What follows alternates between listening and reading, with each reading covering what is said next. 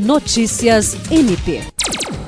O Ministério Público do Estado do Acre, por intermédio da Promotoria de Justiça Civil de Tarauacá, realizou, junto ao Conselho Regional de Medicina do Estado do Acre, uma vistoria nas nove unidades básicas de saúde de Tarauacá. O objetivo da inspeção, que teve à frente o promotor de justiça Júlio César de Medeiros, acompanhado da presidente do CRM-AC, Leuda Maria da Silva, foi identificar possíveis irregularidades quanto à ausência de recursos materiais e recursos humanos, bem como a funcionalidade e estrutura física das unidades.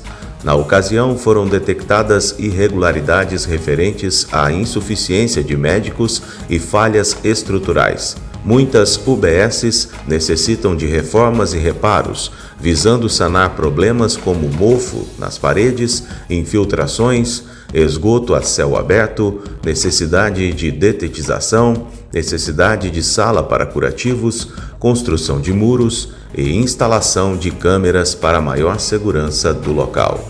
William Crespo, para a Agência de Notícias do Ministério Público do Estado do Acre.